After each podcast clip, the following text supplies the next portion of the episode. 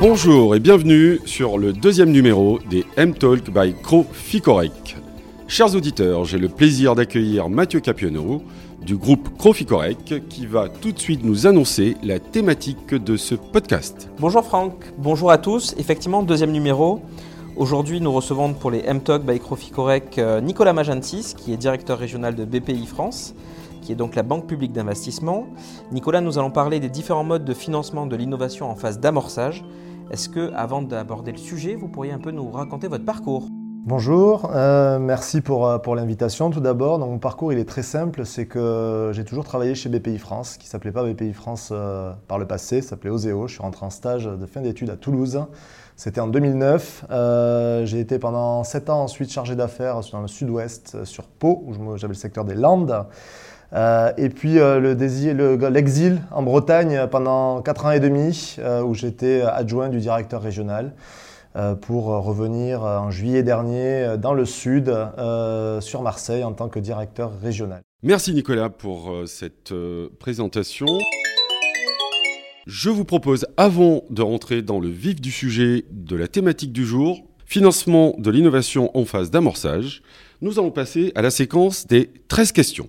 Tout d'abord Nicolas, si je vous dis le chiffre 13, qu'évoque ce chiffre pour vous?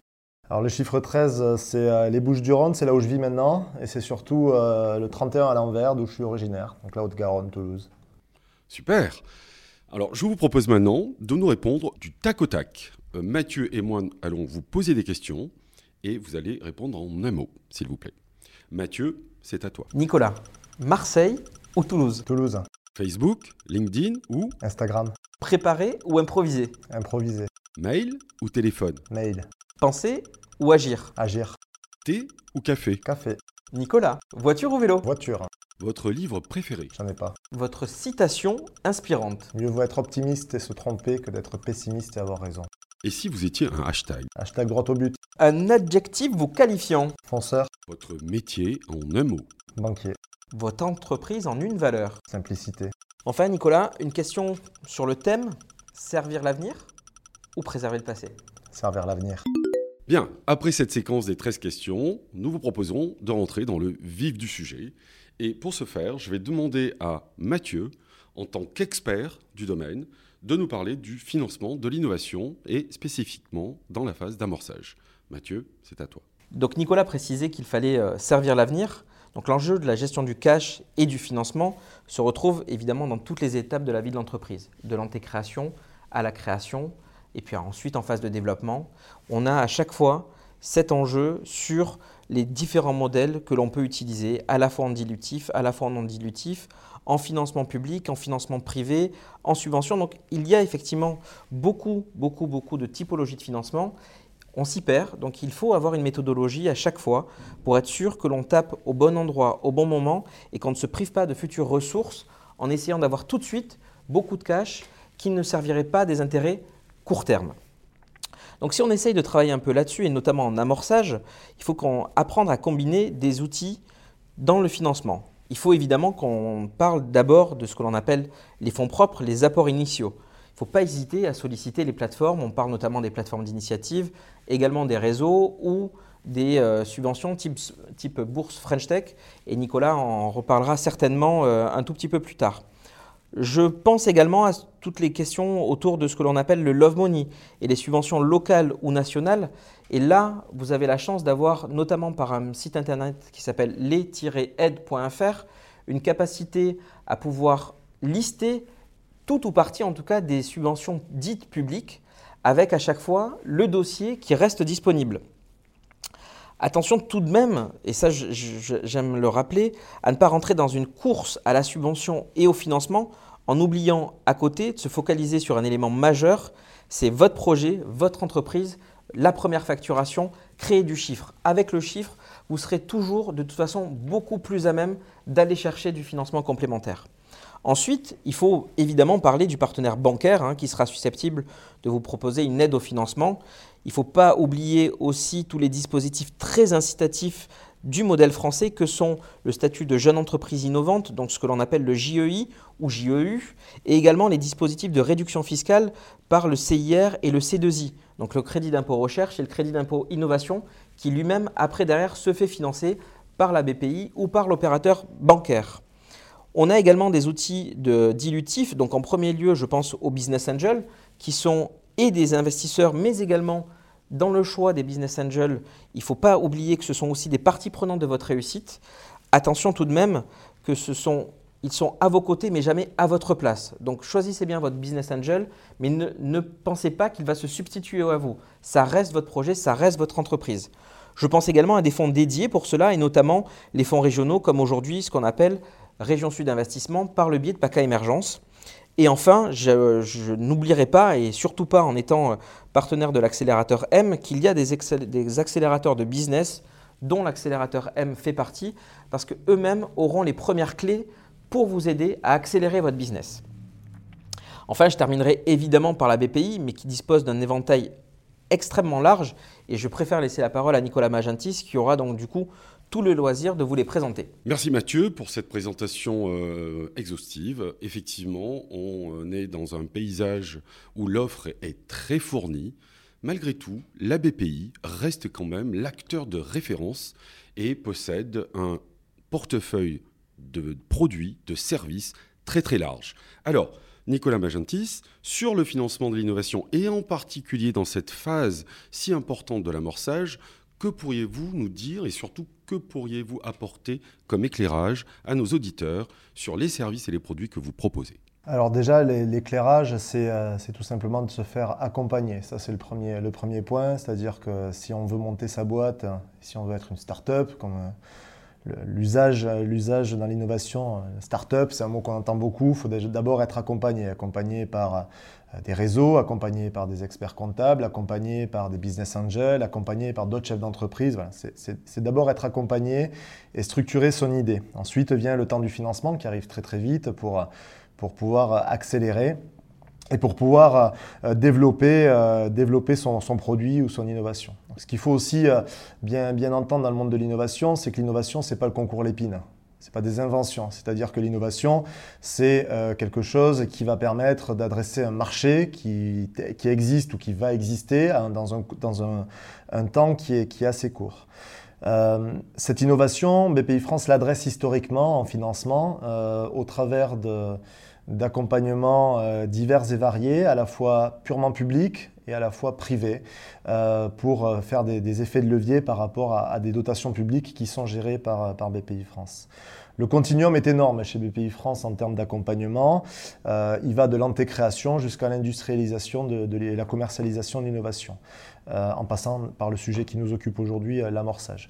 Juste peut-être pour signaler à, tous les auditeurs, c'est ce continuum de, financement, il n'est pas que sur de la subvention. Il est faux de croire que pour financer mon innovation, je vais toucher uniquement de la subvention.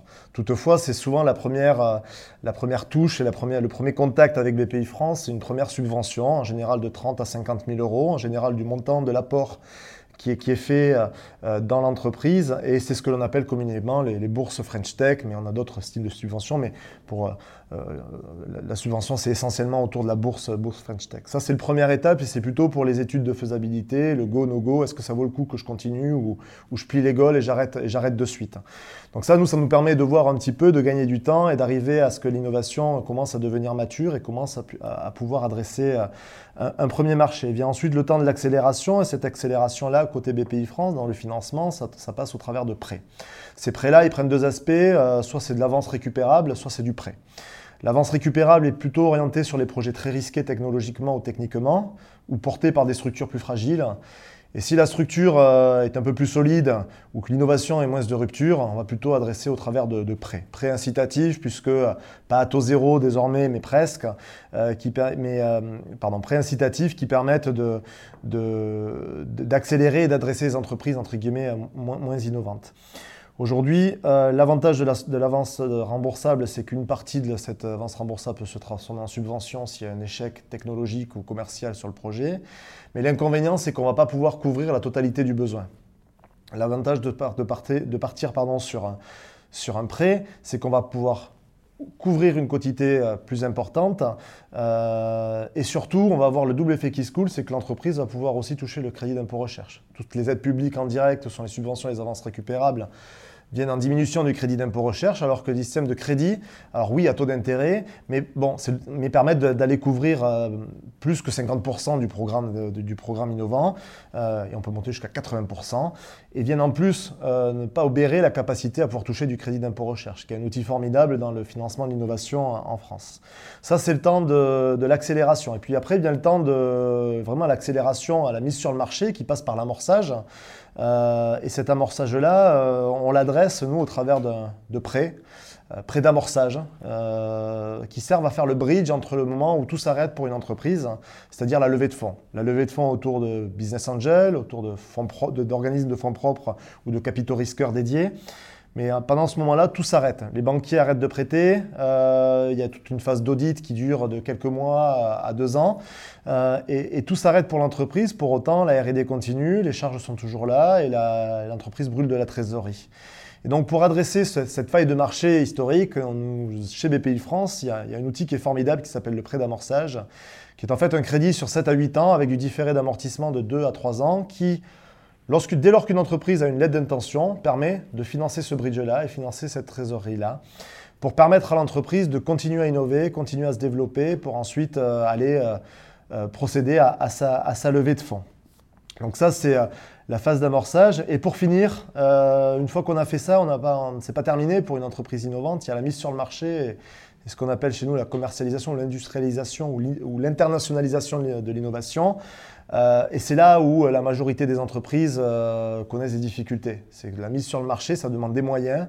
Donc on a développé là aussi toute une gamme d'accompagnement au travers de prêts, de quelques dizaines de milliers d'euros jusqu'à plusieurs millions d'euros en fonction de la taille et, du marché à adresser, qui permettent d'accompagner l'industrialisation et la commercialisation de l'innovation. Et donc qu'est-ce qu'on va financer? On va financer à peu près toujours la même chose. Hein. On va financer du temps homme, on va financer euh, des protos, on va financer euh, des recrutements, on va financer des études de faisabilité, de la certification, des dépôts de brevets. Et puis on va financer tout le BFR, euh, le besoin en fonds de roulement et la trésorerie qui est généré par le ou les projets d'innovation. Et pour terminer, je conclurai sur ça, l'innovation, ce n'est pas le jeune, ingénieur fou qui sort, euh, qui est dans son garage. Oui, on en a, et c'est des belles histoires. Euh, mais c'est aussi, l'innovation est présente partout, dans les TPE et les PME de nos territoires, et c'est ce qu'il faut euh, mettre en avant. c'est surtout, enfin, pardon, l'innovation c'est, est présente dans les TPE et PME de, de, de, nos territoires, et souvent sans le savoir. Donc souvent, on a des TPE, PME familiales, troisième, quatrième génération, qui innovent énormément et que, qui sont sur un marché plus traditionnel. Et donc, ils ne pensent pas à solliciter des aides ou des accompagnements à l'innovation, mais ce qu'ils font, c'est l'innovation. Innovation de produits, innovation de process, euh, innovation d'usage, innovation de design. Et tout ça, c'est de l'innovation, avec un, petit ou un grand I, mais ça reste de l'innovation. Et aux côtés de BPI France, il y aura toujours un, angle d'attaque pour essayer d'accompagner cette innovation-là. Merci Nicolas. On, le sent bien dans les propos et dans le descriptif des services, des produits que propose BPI. Vous couvrez, je dirais, l'ensemble du spectre. Et on voit aussi qu'il y a des embûches, des obstacles, même des trous dans la raquette. Or, je vais m'adresser à Mathieu cette fois, en tant que chef d'entreprise qui sert euh, les euh, clients qui sont les siens et qui connaissent justement ces euh, périodes difficiles. Alors, Mathieu, Comment euh, tu appréhendes avec tes clients ces phases délicates sur le financement de l'amorçage? Alors Nicolas l'a rappelé, hein, euh, euh, aujourd'hui BPI est évidemment un acteur incontournable dans la structuration de financement et surtout un acteur qui permet d'aller chercher du financement là où on n'attend pas forcément les partenaires bancaires, notamment dans le financement du BFR, notamment dans le financement à très court terme hors avance. BPI a réussi à trouver cet angle-là et euh, aide du coup beaucoup, beaucoup, beaucoup d'entreprises à pouvoir passer certains caps. Si on revient à ta question, euh, Franck, qui était de dire comment est-ce qu'on l'aborde aujourd'hui euh, très clairement avec nos clients ou avec des, des, entreprises qui sont accélérées, par exemple chez toi, il faut tout de suite mettre BPI dans la boucle. Pour nous, BPI aujourd'hui doit, doit rentrer dès la phase de l'antécréation ou de la création pour qu'il y ait ce lien qui soit créé avec les équipes de BPI, pour que BPI aussi comprenne le projet, comprenne les hommes qu'il y a derrière, et donc se dise, OK, aujourd'hui j'investis avec Monsieur X ou Madame Y, j'ai compris le projet, et aujourd'hui on va vous accompagner sur cette phase 1. Ensuite, avec la réalisation de votre phase 1, de votre POC, de votre MVP, peu importe après dans quel schéma vous êtes, on sera capable de vous accompagner dans une deuxième phase, puis une troisième phase. Donc il faut très rapidement se dire, je vais faire rentrer BPI dans le jeu et comment je les fais rentrer? Ben, Tout simplement en n'ayant pas peur d'aller taper à la porte de BPI, leur dire bonjour, j'existe, qui je suis, comment je le suis, et donc je le prépare. Je le prépare avec évidemment un projet, avec une présentation. Une présentation, c'est un document qui doit être assez fourni pour qu'on puisse donner les clés de lecture à BPI, mais ça ne veut pas dire que quand je le travaille pour BPI, je dois refaire le travail pour d'autres acteurs. Aujourd'hui, quand on travaille sur son projet, parce que j'apprends à pitcher en 30 secondes, 1 minute, 3 minutes, que je prépare mon dossier, que je prépare mon analyse de marché, que je prépare cette étude-là, tous ces éléments-là me permettent aujourd'hui de me dire est-ce que je suis bankable ou pas bankable et comment est-ce que je peux le traiter? Ensuite, effectivement, dans la préparation du prévisionnel, on ne va pas faire quelque chose où on va essayer de faire des projections en se disant je fais zéro aujourd'hui, 1 million et 10 millions dans 3 ans. Il y a une réalité aujourd'hui de marché. Si vous faites 1 million, 10 millions, il doit y avoir cette capacité d'avoir cette hyper accélération.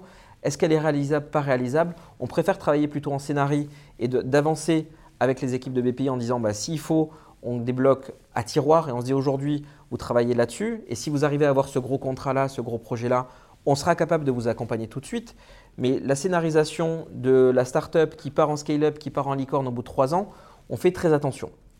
Parce qu'aussi, le discours qui doit être tenu en face par les porteurs de projets, c'est quand même assez compliqué d'aller vendre un projet comme celui-là. Donc, on, dit ce fait, on fait ce qu'on dit, on dit ce qu'on fait, on l'écrit, on fait cette analyse de marché, on la transcrit dans des chiffres et surtout après, ces chiffres-là deviennent nos KPIs initiales pour la réalisation. Donc quand on revoit après notre partenaire bancaire, quand on revoit BPI, quand on revoit notre business angel, on est capable de dire je vous avais annoncé que j'allais faire 10 contrats qui allaient me rapporter 200 000 euros.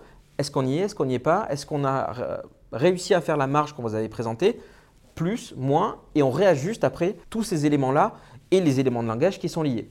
Merci Mathieu, effectivement c'est bien clair, je l'espère pour vous les auditeurs il y a un ensemble de critères, il y a un ensemble de, jalons à passer. Alors revenons peut-être, Nicolas Magentis, euh, un moment sur, euh, sur ces critères-là, puisque euh, il, y a cette grille de lecture que vous offrez sur les, dispositifs. Or, je suis assez bien placé ici à l'accélérateur Hum pour non seulement accompagner des startups, mais j'ai aussi la particularité d'avoir au sein de la cohorte actuelle des French Tech tremplins. Donc on n'en a pas beaucoup parlé, et j'aimerais qu'on se focalise peut-être un petit peu sur l'antécréation et tout de suite sur la création.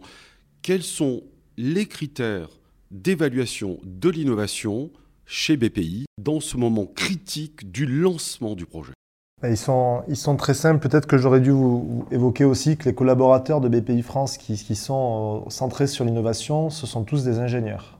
Donc déjà, c'est euh, la en face euh, sont des ingénieurs et ils sont sectorisés, donc ils ont chacun des thématiques. Donc ça, c'est important à le signaler. Donc c'est, on a des dirigeants, des directeurs de prod, des directeurs de R&D qui parlent en face d'eux à des, ingénieurs qui ont dans leur feuille de route une veille sur ce qu'on appelle l'état de l'art et ce qui se fait euh, euh, dans le marché ou le secteur d'activité dans lequel opère l'innovation du porteur de projet.